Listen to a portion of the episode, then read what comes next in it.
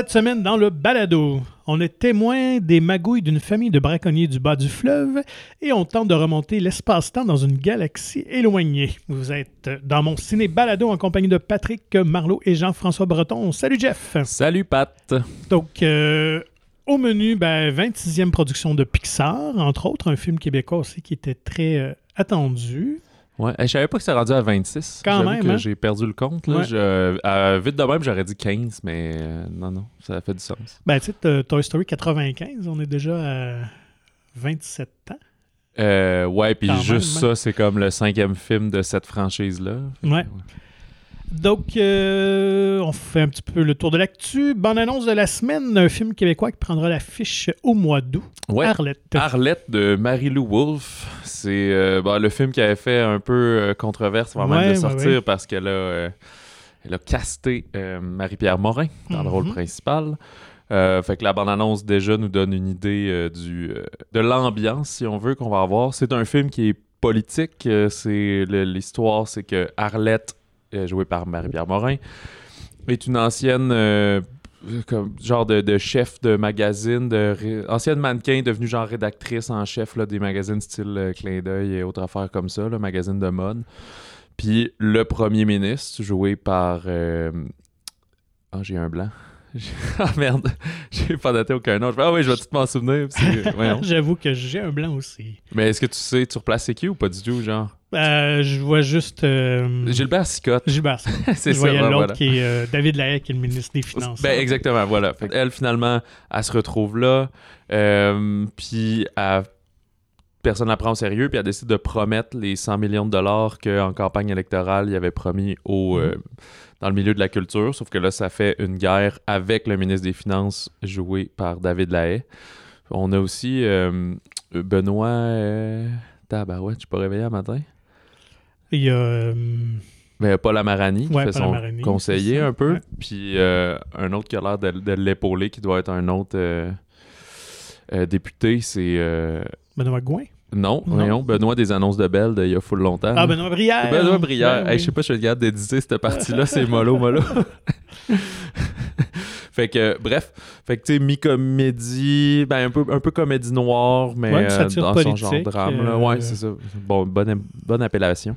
Puis peut-être pour les plus vieux, ça ferait peut-être penser un peu à la comédie Dave avec Kevin Klein euh, du début des années 90 ou je sais pas si tu l'as déjà vu. Je replace jouait, la, euh, la pochette et tout, mais je crois pas le l'avoir vu. sosie du président qui vient remplacer alors que le président a un malaise. Puis lui, évidemment, est un peu naïf, innocent et tout ça. Et finalement, il se met à jouer dans les budgets du gouvernement aux grandes dames de, de ses conseillers. et Ah. Tout ça, là. Puis est-ce que c'était lui qui jouait aussi le président Ouais. dans le fond? Ok, c'est pour ça qu'il se ressemblait. Et voilà. euh. Mm, mm. Puis euh, euh, Arlette, ça, a été tourné dans la ville de Québec. Oui. Et c'est un des rares projets qui a été tourné dans, dans le Salon Bleu et tout. là. Fait Ouais, que, ouais, Je donc- pense qu'on avait déjà discuté Mm. auparavant. Fait que le 5 août pour ce film de Marie-Lou Wolfe. Et sinon, ben, dans l'actu, écoute, la semaine dernière, on avait parlé du potentiel euh, deuxième film de Joker. Un titre avait été annoncé par le réalisateur Todd Phillips. Et là, les rumeurs ont enflammé les réseaux sociaux alors que Lady Gaga serait en pourparlers pour incarner Harley Quinn. Alors, Ouais. on supposait déjà que ce serait ce personnage-là qui ferait son apparition. Mais en plus, ce serait une comédie musicale, en tout cas un musical. Alors, j'ai... Moi, je, je suis prêt à payer pour ça.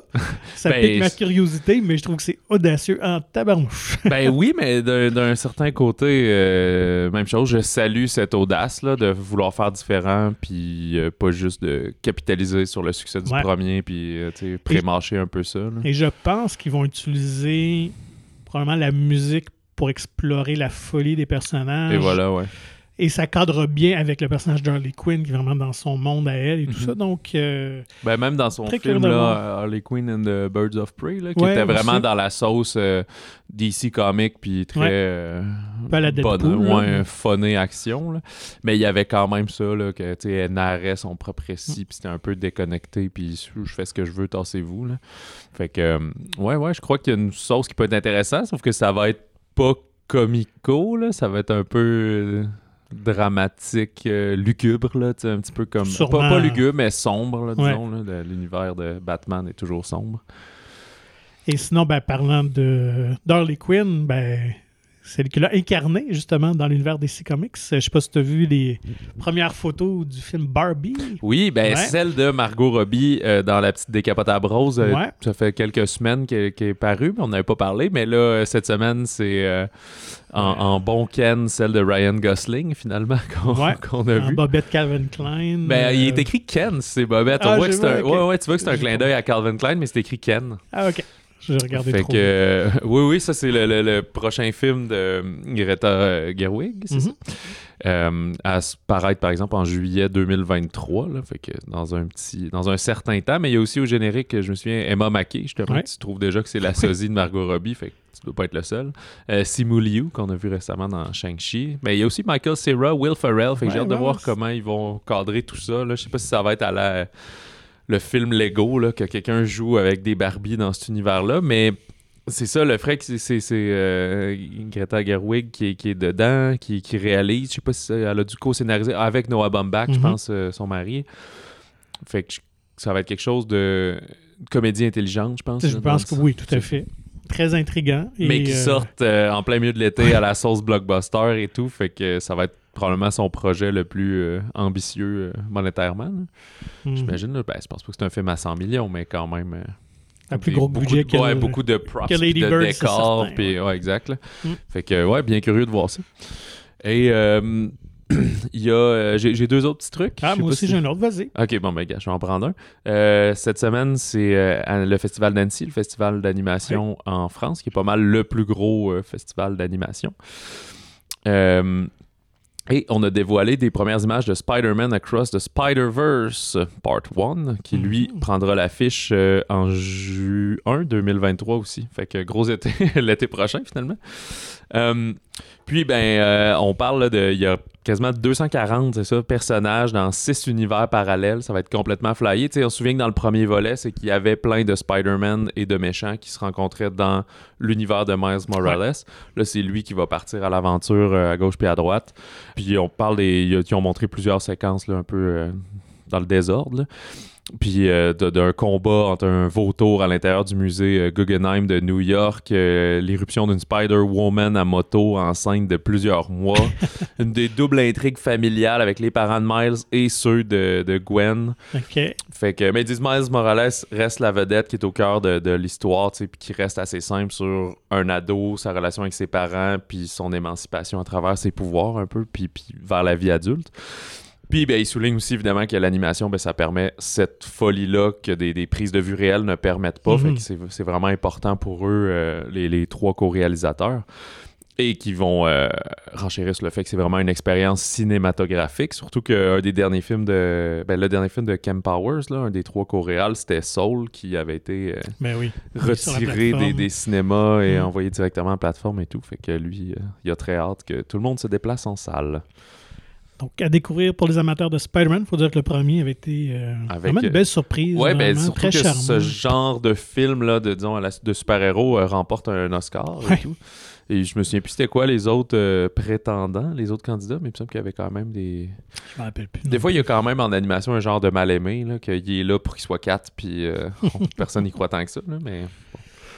Ah, de mon côté, ben ça, c'est tout, tout frais. J'ai vu ça euh, ce matin avant l'enregistrement.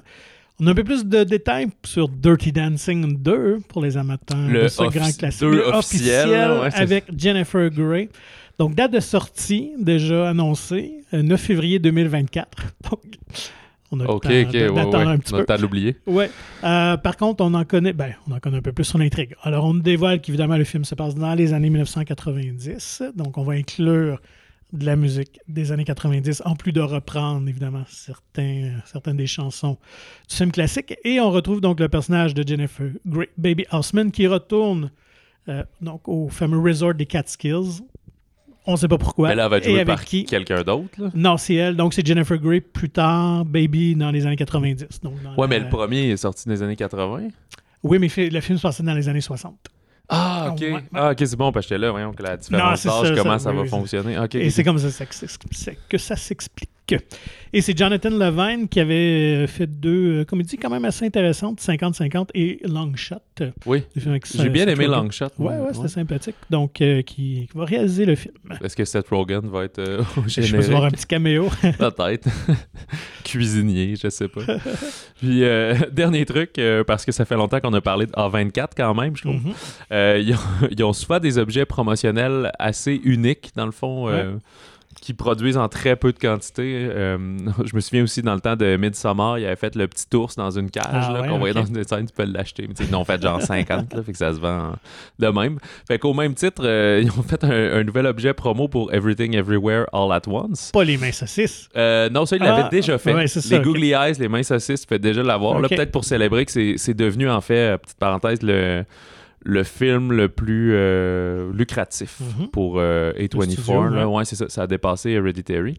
Euh, non, ce qu'ils ont fait, c'est une chandelle, OK. mais t'as l'effigie du trophée du Auditor of the Month là, qui est sur le bureau de. Jamie Lee Curtis, que- qui a une forme de, de, de jouet sexuel Oui, euh, oui. anal.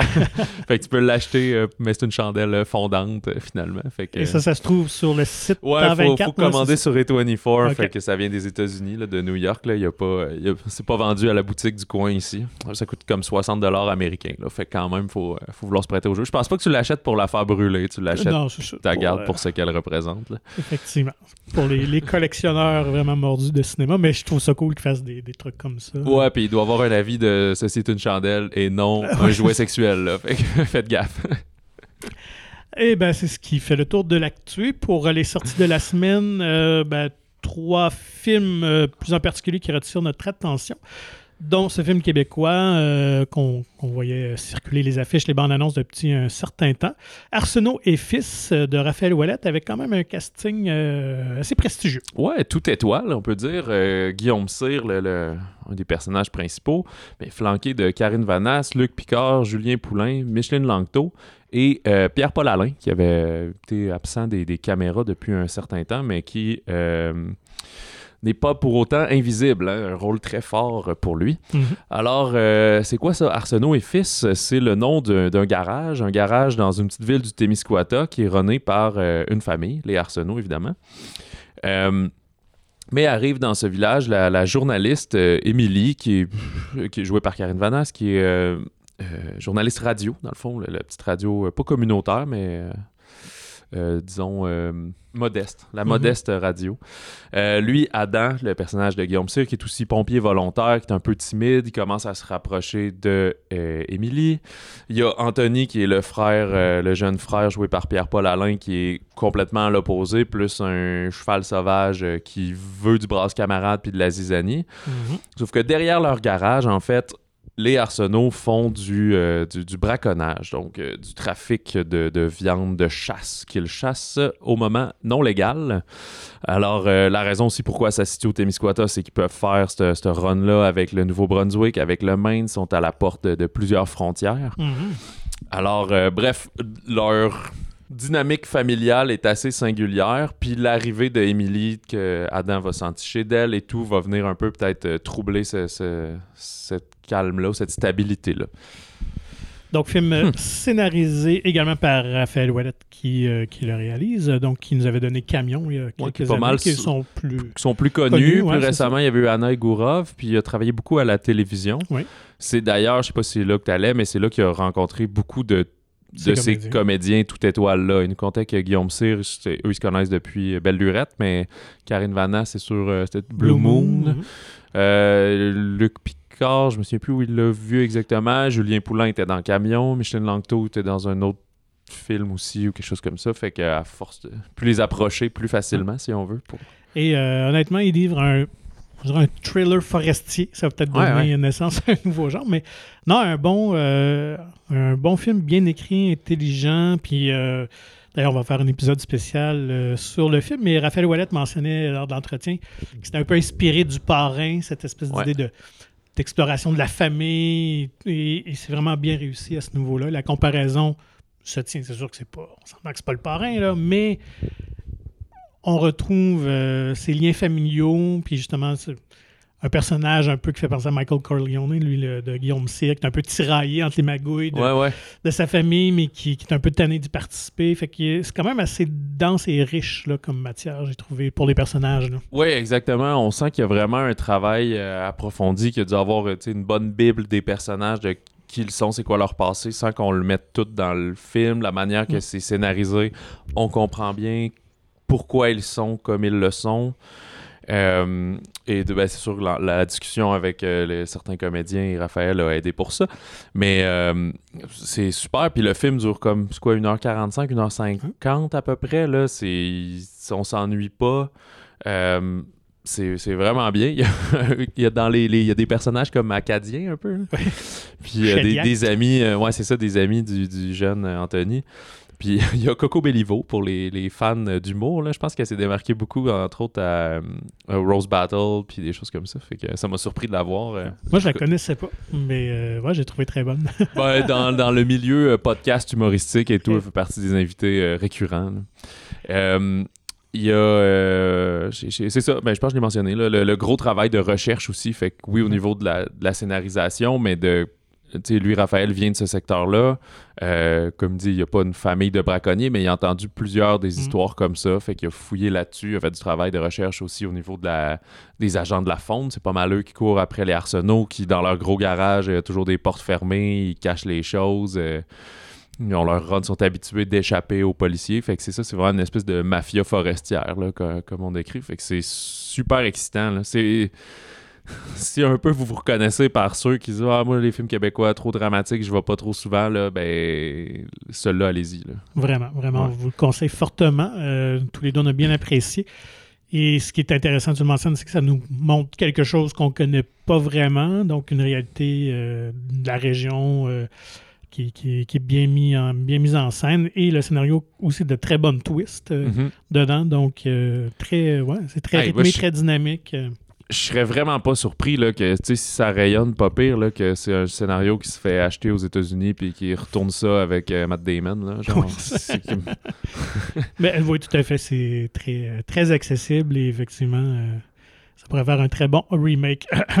est-ce qu'on va dans l'espace ou euh, dans la romance? Ben, allons, allons dans la romance et gardons l'espace pour la d'accord alors Donc, euh, euh, une histoire d'amour et de désir de Leila Bouzid. oui avec euh, bah, des comédiens qu'on ne connaît pas ici puisque c'est des, des, des jeunes euh, des jeunes français Ouais, mais j'ai euh, Ah, juste en fouillant un petit peu, le- tout au long que je regardais le film, le visage du comédien me disait de quoi. Je me disais, il me semble que je l'ai vu récemment dans quelque chose. Et finalement, il fait partie de la distribution de Sex Education, ah ben oui comme Emma McCain, donc un le- autre français. Il, dans la première saison, Ouais. là, qui arrive, ou en tout cas au deuxième, je sais plus, il fait le, le copain euh, Ouais. de Eric. Tout à fait, ouais, ça, ok, c'est ça.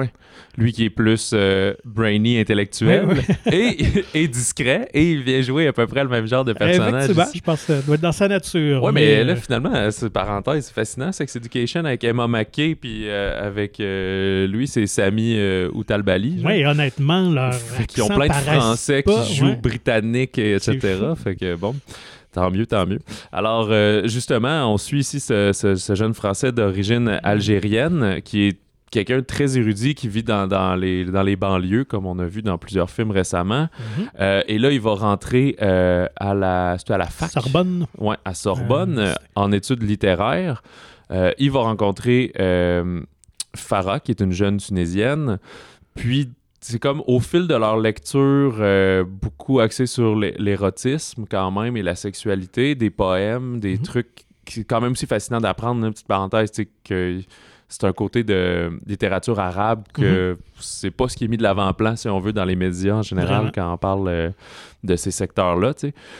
Fait que c'est comme une genre d'émancipation des deux jeunes en même temps. Mais il y en a une qui est plus ouverte à, disons, l'aventure puis vivre sa vie. Puis lui est beaucoup plus réservé, beaucoup plus euh, ben, introspectif puis Mhm. en réflexion de ses affaires. Fait que c'est un peu leur- leur- le, vraiment le désir de leur relation d'être en proximité qui va grandir tranquillement, mais que les deux le, le gèrent pas de la même manière, si on veut. Non, c'est un peu le clash de leurs deux personnalités, euh, comment euh, vont, ils vont vivre un peu ce, désir, ce- ce- cette naissance de désir l'un envers l'autre, qui est très bien amené et euh, justement le comédien très efficace.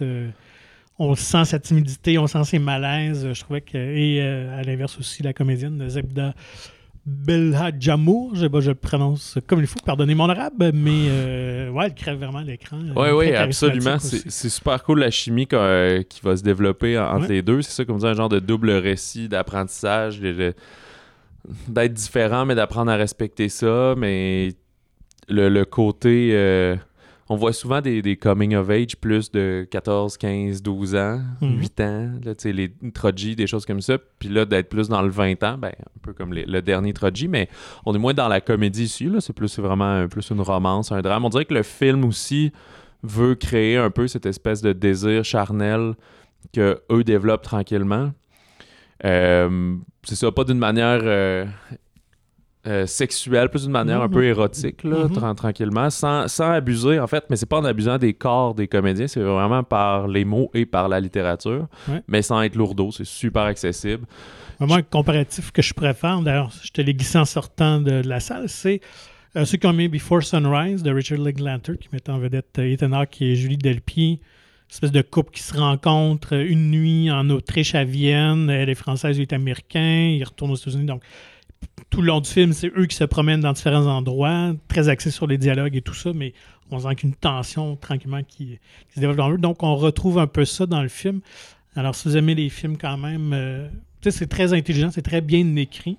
Puis, bien tourné, bien réalisé. Exact, il y a un apport à leur culture aussi, parce que qu'eux, comme sont des enfants d'immigrés, ils sont entre les deux, là, des fois. Là. Ils ont pas, comme lui, il parle pas arabe, puis à un moment donné, ça commence à, le déranger. Il se demande pourquoi est-ce que finalement son père ne lui a jamais appris, son père qui, qui s'est jamais tant établi depuis que eux ils ont quitté euh, l'Algérie.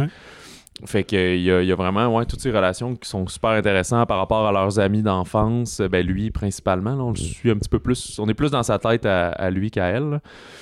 Puis euh, à Ahmed. Fait que non, super bien. J'aime beaucoup la musique aussi. Mhm. Euh, une espèce de trame de, gamme de saxophone un peu euh, avec comme des accidents de, hanches, des petits cris, mais très volontaires. Amené, on comprend que c'est comme une espèce d'artiste de rue qui, fait cette performance-là, mais la musique revient à plusieurs moments. La percussion aussi, euh, la musique arabe très présente. Donc.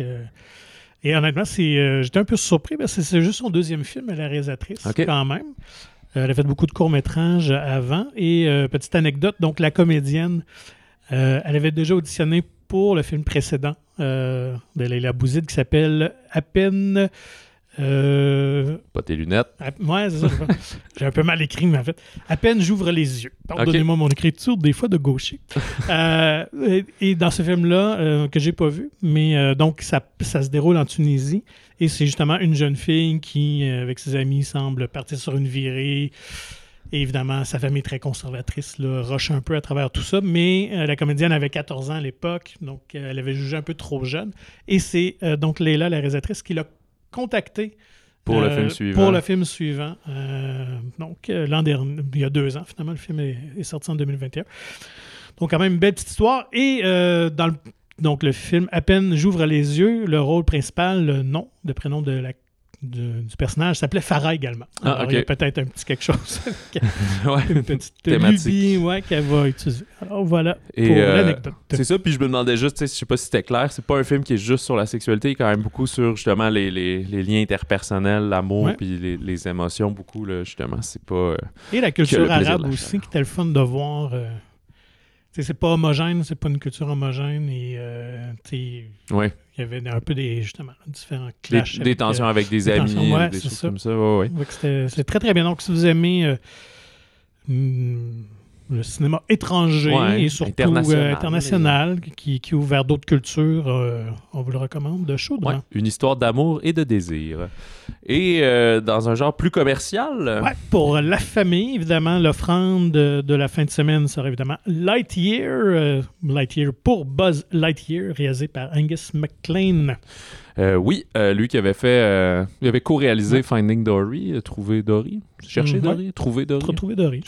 Euh, c'est euh, Buzz Lightyear, donc le, héros euh, jouet qu'on connaît, mais ici, on va voir le, personnage derrière le jouet, finalement. Fait que c'est pas une aventure du jouet d'Andy, mais plutôt de, ce qui aurait inspiré le jouet. En fait, on dit que c'est c'est comme si nous, on regardait le film que Andy a vu quand il était jeune et de ce fait, plein d'objets dérivés en ont découlé.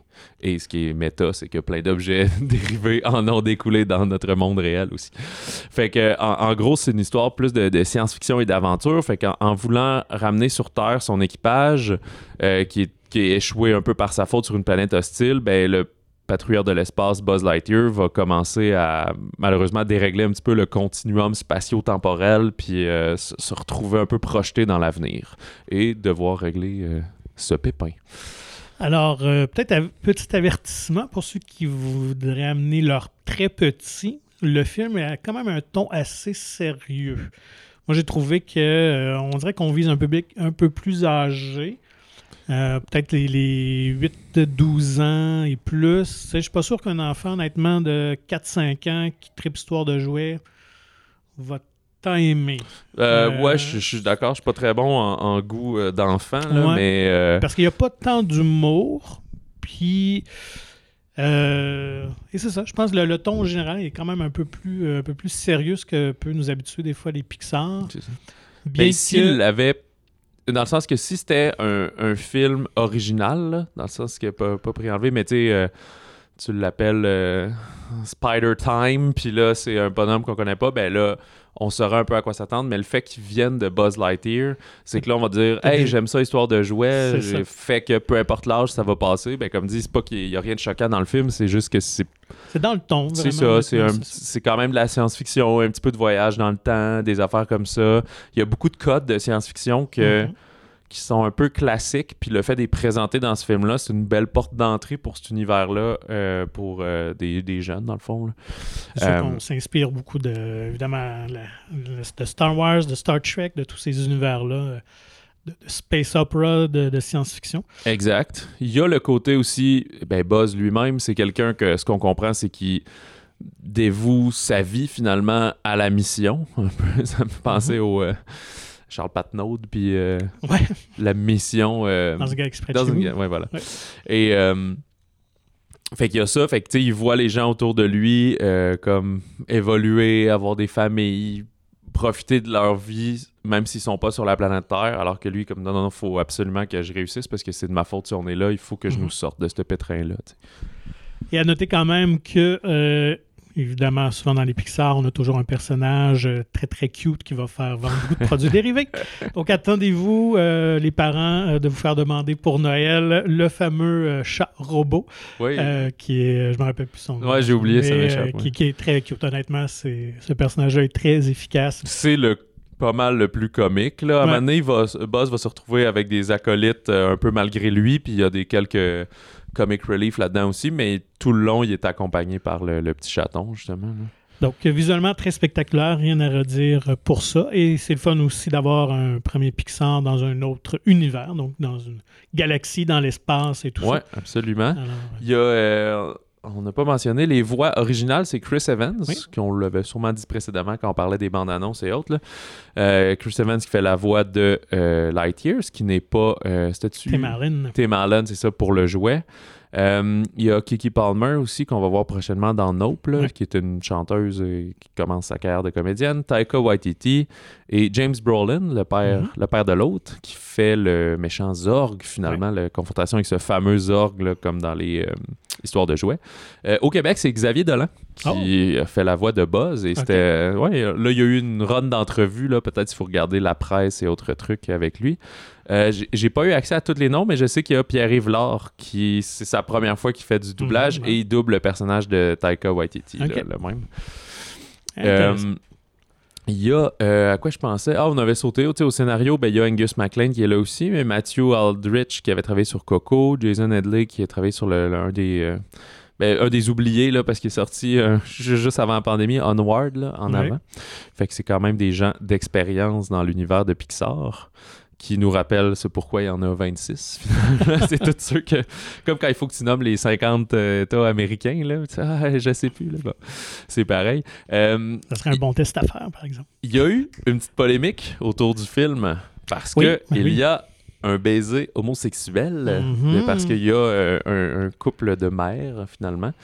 Et euh, ben, nous, euh, j'espère que ça ne vous choque pas. Sauf qu'évidemment, ça a choqué quelques pays. Fait que là, le film est déjà banni dans 14 euh, pays, beaucoup des, des pays musulmans. Ouais. Puis, mais Disney a dit on ne censure pas. C'est ça notre version. On va pas faire une version différente. Puis une des histoires là-dedans, c'est que euh, en Floride, il y a quelques temps, Mhm. il y avait une espèce de loi là. euh, c'était comment ils appelaient ça? C'était Don't Say Gay. Là. Ouais. C'était comme OK, là, vous pouvez être homosexuel, mais on n'en parle pas. Puis, euh, tu sais, fait que tranquillement, ça, c'est une façon de ramener les gens à interdire ça. C'était assez rétrograde. là. Puis, euh, ça avait fâché beaucoup de gens chez Disney, dont tous ceux qui travaillaient sur le film, parce que là, il avait demandé de couper ça. Puis, euh, là, finalement, en voyant le, le- probablement le mouvement à l'intérieur chez Disney, ben Bob Chapek, qui est le, le PDG de l'entreprise, il a pas eu le choix. En plus, ça se passe en Floride, puis il y a un parc d'attractions de Disney là-bas et tout, fait que c'est super important pour eux. Ouais. C'est genre 75 000 employés là, chez Disney, c'est fou. Ah ouais, c'est le plus Fait que- gros employeur de l'État. C'est ça. Fait que finalement, il a, euh, lui, il est allé contre, il a dénoncé cette politique-là. Euh, ça a ravi les employés, fait qu'ils ont ramené la scène euh, dans le film. là. Ils l'ont pas Mm. changé finalement, le, le couple. Puis euh, ben, Xavier Dolan aussi disait en entrevue que c'était une, chose encore là, pour laquelle il était fan. Euh, ben, tu sais que c'était un honneur de, de faire la voix de Buzz. euh, c'était une Dans des raisons, évidemment, ouais. autour, mais comme ils disent, que c'est pas, c'est pas là pour être présenter le poing en l'air puis scander quelque chose. C'est, juste comme un moment de tendresse puis d'amour Ouais. entre deux personnes. puis ça donne qu'ils ont le même sexe. Puis c'est montré aux enfants, puis c'est juste, ben, c'est correct, c'est la vie. Puis tu sais, du côté de Buzz, ben, c'est une scène importante parce que c'est ça qui fait réaliser qu'il est peut-être en train de passer à côté de sa vie, là, dans le fond. Ouais. Mais Non, c'est très très bien amené, effectivement. Et euh, un peu comme euh, une séquence dans, dans le dernier Star Trek, dans le dernier film aussi, il y a quelques années, là, où tu avais un des membres d'équipage qui, qui retrouvait son, son amoureux cette fois-ci, puis il se donnait un petit baiser, mais j'ai vraiment en arrière-plan, comme tout ça était normal et tout ça. Donc, c'est effectivement, c'est très très bien cette représentation-là. j'avoue que je me souviens plus trop de ce Mm. film-là pour euh, d'autres raisons, comme il me semble que c'était pas super, super. Non, c'était pas le meilleur. Écoute, tant mieux. C'est un peu ça le but finalement, c'est que ça passe inaperçu puis que c'est correct, tu sais. Ouais. Puis ben, comme dit euh, comme dit Dolan en entrevue, on n'est pas rendu non plus au point où ça va être les aventures d'un jeune homosexuel dans un Disney. Là. Euh, on commence par des personnes d'arrière-plan et euh, voilà. Euh, dans les. Puis, tu sais, juste pour dire, on, on décommande pas le film du tout. Là. C'est, ça, c'est aussi une très belle initiation de science-fiction. On salue l'effet, le- l'effort d'être allé ailleurs dans l'histoire, mais c'est ça. Si vous avez des petits-enfants de 5-6 ans, ben, vous les connaissez mieux que nous, mais peut-être ouais. qu'ils vont trouver moins funné, funné que, que d'autres un, un peu plus sur leur siège. Achetez-leur un gros popcorn. Puis il n'y a pas de chanson, euh, il n'y a pas de Bruno, Don't Talk About Bruno et tout. Là. Euh, You've Got a Friend in Me. c'est ça. Euh, dans les autres sorties, on a le documentaire québécois de la semaine. Oui, Puis quand on dit ça, c'est pas pour m'en moquer, c'est juste qu'il y en a un à chaque semaine, bon sang. Euh, ici, c'est euh, Bois-Bouscache, territoire sous influence, et c'est ça se passe dans le Bas-Saint-Laurent. Ben, presque comme euh, Arsenault et Fils. C'est la thématique. Ouais, on n'est pas aussi haut côté Misquata. Ici, on est entre Rivière-du-Loup et Rimouski. Euh, c'est une forêt publique qui s'étend sur à peu près 150 km, puis qui est, disons, vigoureusement convoitée par euh, divers groupes aux intérêts divergents, un club de chasse privé pour l'économie, pour les loisirs, alors que ça devrait être public. Puis on dirait que plein de gens se l'approprient, puis font plein de choses bizarres sans consultation avec les autres. Fait que c'est un format de documentaire assez conventionnel, mais c'est le but d'illustrer cette situation euh, injuste puis voire euh, ahurissante. Alors, Mhm. euh, le bois Bouscache, c'est le nom comme du territoire, je pense, ou du bois ou du club de chasse qui est dedans, quelque chose comme ça. Et il y a très limité par contre, mais c'est la comédie britannique fantaisiste Brian and Charles. Après un hiver particulièrement rude, Brian il entre dans une bonne dépression.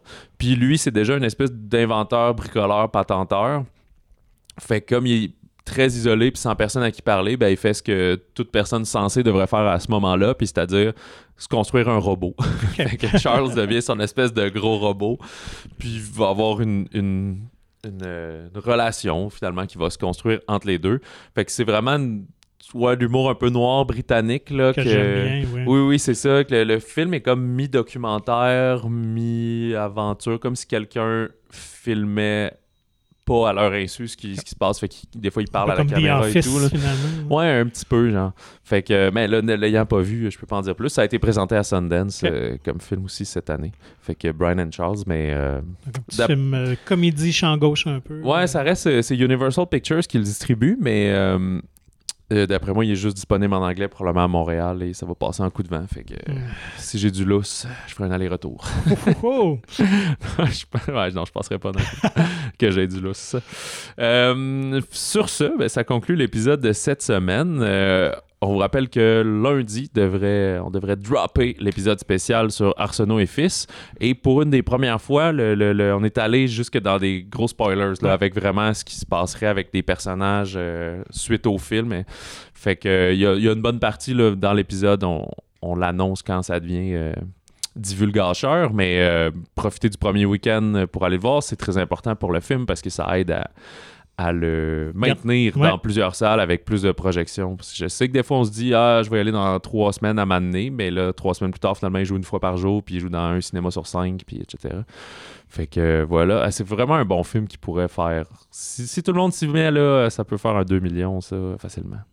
Je comprends pas pourquoi on voudrait pas voir ce film.